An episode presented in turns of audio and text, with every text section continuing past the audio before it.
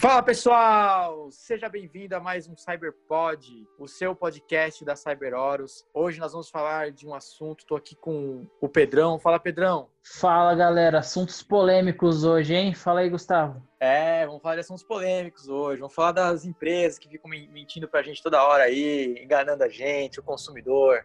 Vamos ah, em busca do direito do consumidor agora, hein? É isso aí, chama o Russomano para ajudar nós.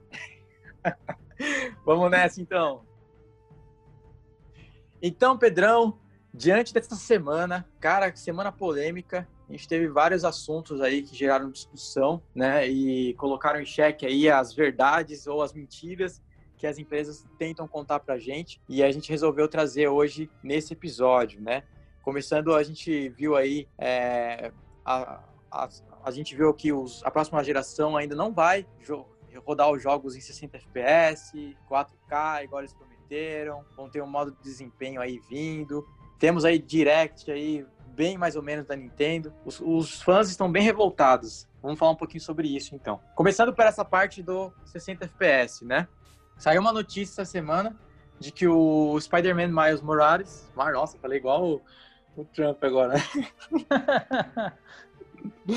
que ele vai rodar em 60 frames 4K, com porém, né? Vai ter um modo desempenho. E isso não vai ser de graça. Com certeza vai cortar alguma coisa, cortar algum detalhe, cortar resolução, cortar alguma coisa, né? E aí já começou a revolta dos fãs. Não, exatamente, cara. A gente já vinha tendo aí indícios, né, de que essa, essa geração poderia frustrar a gente de, de alguma forma, né? Principalmente com alguns jogos aí que foram anunciados nos últimos meses, né? É, próprio Assassin's Creed Valhalla que a gente comentou no último Cyberpod, né? É, que foi um jogo que prometeram bastante, né? No, no, caso do, do desempenho do jogo, e aí nos trailers de gameplay ele mostrou que não era tão forte assim, né? A resolução um pouco mais baixa, né? E isso afeta bastante a qualidade gráfica. Então eu acho que. Não sei, cara. Eu acho que como fã eu tô meio frustrado assim com com algumas questões aí que eles vêm apresentando, né, de, de, fazer um marketing muito grande em cima de certos jogos, em cima de desempenho dos consoles e não entregar algo tão bom, né? A gente teve aí uma apresentação inteira sobre o SSD da, da Sony, né?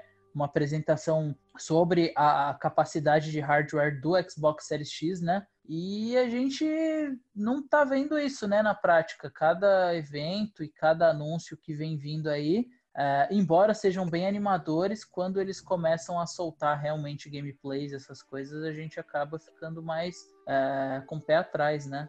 É, e eu vi muita gente falando assim: ah, mas vocês são muito exigentes, vocês querem 60 frames, você nem tem TV 4K, por que, que você quer jogar em 4K? Olha, eu vou te falar uma coisa: eu sou PC gamer, sempre fui, e eu já rodo 60 FPS em alguns jogos faz tempo, né? E a diferença é gritante. Pode não parecer para quem já está acostumado com console, mas quando você joga um joguinho a 60 frames pelo menos, a diferença é muito grande assim.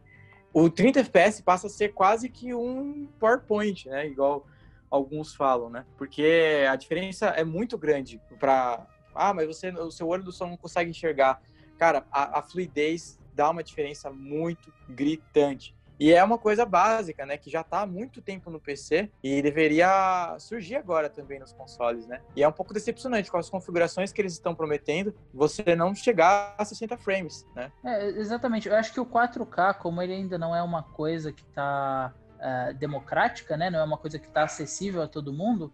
Uh, o 4K eu até entendo, mas o 60 FPS realmente ele dá uma diferença muito grande, né? Para as pessoas assim que, que ainda não, não tiveram a, a oportunidade de jogar algum jogo em, em 60 FPS, é, assiste um filme, né? Você já vai ver essa, essa bela diferença assim na fluidez dos movimentos, vai parecer mais natural.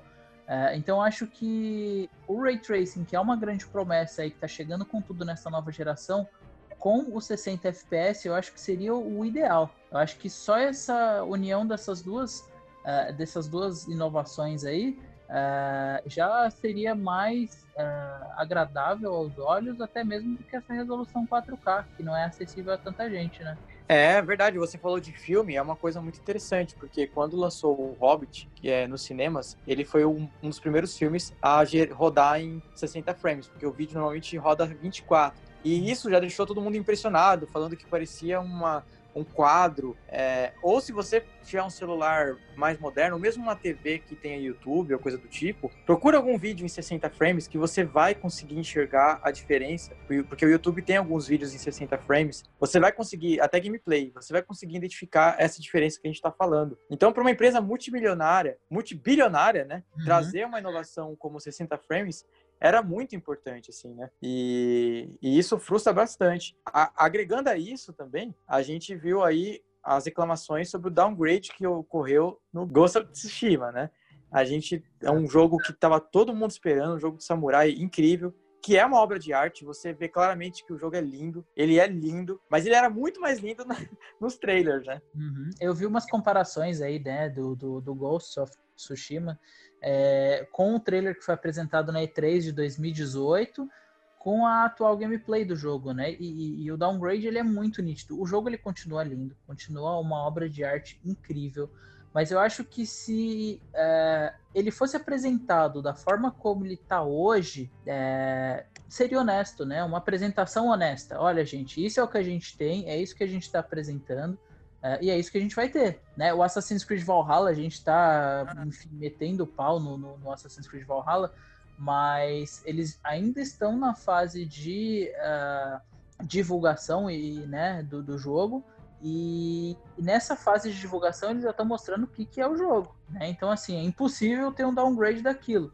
Então a gente sabe que. Então, a gente sabe que isso é a versão final. Então não adianta reclamar de gráfico depois de comprar o jogo. Né? Mas o Ghost of Tsushima é, realmente tá acontecer, aconteceu isso, né? Eles apresentaram é, um trailer de gameplay muito bom, com uma resolução incrível, um gráfico é, maravilhoso. Né? Eles apresentaram um gráfico muito bom, mas que não chega nem perto do que foi apresentado antes, né? É. E a gente não tá querendo ser hater, nem da Sony, nem do Xbox, nem do, das empresas. Eu amo a Ubisoft. Eu achei o Ghost of Tsushima incrível. E é mais porque, assim, eles não precisavam vender uma coisa que eles não vão conseguir entregar, né? E, eu, e principalmente essa questão dos frames tal, que eles poderiam trabalhar mais para poder entregar, né? Então, é, a gente tá falando mais da, de como nós, gamers, ficamos frustrados com, com essas mentiras ou com a falta de consideração que as empresas têm com a gente, né? É, essa falta de, de honestidade, né, da, da parte das empresas. Uh, eles criam uma expectativa muito grande uh, em cima disso e quando eles vão entregar um produto final, ele não é tudo aquilo que prometem, né? Então, uh, para as pessoas que acham que é reclamar demais, pega um, um, filme, por exemplo, assim, tipo o Esquadrão Suicida ali, que eles apresentaram um trailer muito lindo do filme e o filme foi extremamente o oposto daquilo que apresentaram os trailers, né? Um filme muito ruim, então todo mundo reclamou e todo mundo é, hateou o filme, enfim, fizeram várias, vários memes, né, várias tirinhas ali sobre como o filme era ruim. E, e assim, a gente está falando de um ingresso de, sei lá, 50 reais, então imagina um jogo que é 250 na versão base. 300, né? 300 conto. Então é, é uma grande diferença. Então, assim, é muito válido reclamar, principalmente quando não tem essa honestidade na, na parte né, de divulgação aí dessas grandes empresas, principalmente quando eles têm condição de entregar algo bom. É, fora, sem falar de bugs ou, ou servidores caindo, né? Eu, eu tô sofrendo muito disso, porque eu baixo jogos para PC e eu quero jogar lá com meu irmão. E, cara, para conectar é um parto, assim, toda hora cai. E minha internet é excelente, cara. Eu trabalho com internet, minha internet sempre com ping né, bom e tudo mais, e, e toda vez cai. Então, assim, parece que eles vendem muito e depois eles meio que. É a mesma coisa que aconteceu com o Google Stadia, né? Prometeram, prometeram, prometeram e não entregaram nada daquilo que eles prometeram, né? Exatamente. Exatamente. Isso é uma coisa que eu vejo bastante o pessoal discutindo em grupos, né? Principalmente ele, grupos de PlayStation e grupos de Xbox, é, que é justamente a demora de um jogo chegar no Nintendo Switch e, e, e porque dizem que é um console uh, inferior ou que é uma, uma, um tipo de programação totalmente diferente, mas o Google Stadia, eles prometeram algo no nível PlayStation Xbox e que, cara, ele tá saindo pior do que o que dizem sobre o Switch, né? Sim. E eles tiveram um evento, inclusive, para mostrar alguns jogos novos. Agora que eles vão chegar aos 100 jogos e só agora que eles vão começar a lançar mais exclusivos. Eles mostraram lá é, quatro ou cinco exclusivos que, meu, em nada é a mesma coisa, porque uhum. é, são jogos bem. Parece jogo indie, né? E imagina, eu imagino quem comprou, cara. Quem comprou o controle, que não é barato, quem comprou é, lá o, o, Google Chrome para poder fazer Chromecast, para poder jogar sabe? E tá, tinha expectativa de jogar no celular e tudo mais, e com todas aquelas promessas e sem nada ser entregue. Nem mesmo os 60 FPS e os 4K que eles prometeram, né, cara? Bem frustrante, bem frustrante, porque você tá pagando ali é, o preço de um console novo, praticamente, né, por, por um controle e uma plataforma que não tá 100%, né? É, enfim, os fanboys de, de consoles reclamam muito da Nintendo, do Switch, mas a proposta do Switch, pelo menos, está é, tá sendo cumprida, né? Aquela questão de você poder jogar em casa, você poder tirar e jogar o mesmo jogo de onde parou no portátil, né? Enfim, mas o é. Google Stadia eles frustraram bastante. Foi outra outra divulgação ali incrível em cima de um de um, de um produto, né? É, feito por uma empresa que tem dinheiro astronômico ali, que pode entregar algo bom, mas que não está sendo feito, né? Não sei se eles visam lucro, não sei se, se eles só querem vender mais do que o outro para ter uma relevância maior no mercado, mas é bem, bem triste, bem triste mesmo. Como esse episódio não vai faltar reclamação, não, só, não vai faltar também para a Nintendo, né?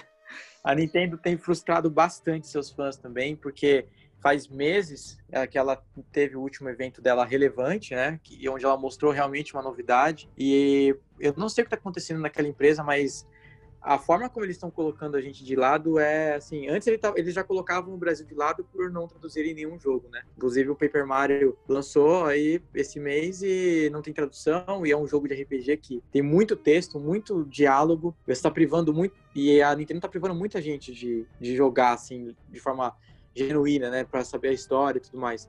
E fora isso, ela também está fazendo isso com o mundo inteiro, porque a última direct que ela teve para mostrar jogos relevantes foi em setembro. Depois disso, ela não entregou mais nenhuma direct que mostrasse jogos relevantes. Ela só entregou mini direct, ou direct de parceiro, ou direct de Pokémon específica, ou de Smash Bros. para mostrar novos personagens. Mas não teve uma direct para mostrar jogos mesmo, assim, bons e novos, inovadores. A gente quer saber onde está onde está o novo Zelda, onde está o novo Mario. E a gente, e quem tem o, Switch tá meio órfão, porque não tem jogo, sabe? Você tem os jogos que você já jogou, já zerou, e não lança jogos novos bons. Eles anunciaram Bakugan esses dias. Nada contra quem gosta de Bakugan, mas, pô, não tem, não tem mais um outro aí, não?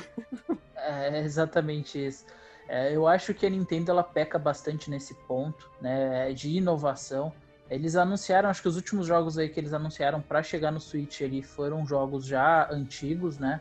Então você tem uh, o Metroid, que, que é uma remasterização, né? Vai vir o Burnout Paradise, mas que já tem no Xbox e no, no PlayStation 4 há bastante tempo, né?